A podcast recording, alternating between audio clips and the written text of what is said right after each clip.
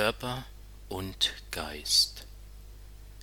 Wäre dein Aufschrei nicht groß, deine Gegenwehr gleichwohl nicht minder, liefere man deinen Leib einem Tyrannen aus, der frei dann verfüge über denselben, ihn zücht'ge nach Willkür, geißle nach Sklavenmanier, wie's ihm beliebet, ihm frommt?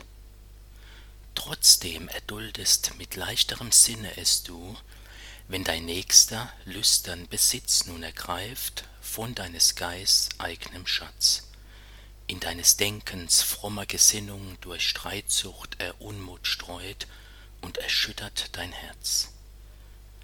Sage mir, schämst du dich nicht, dass du niedrer erachtest den Geist als den Leib, der von edlem Gute doch ist und zur Freiheit erkoren uns ward?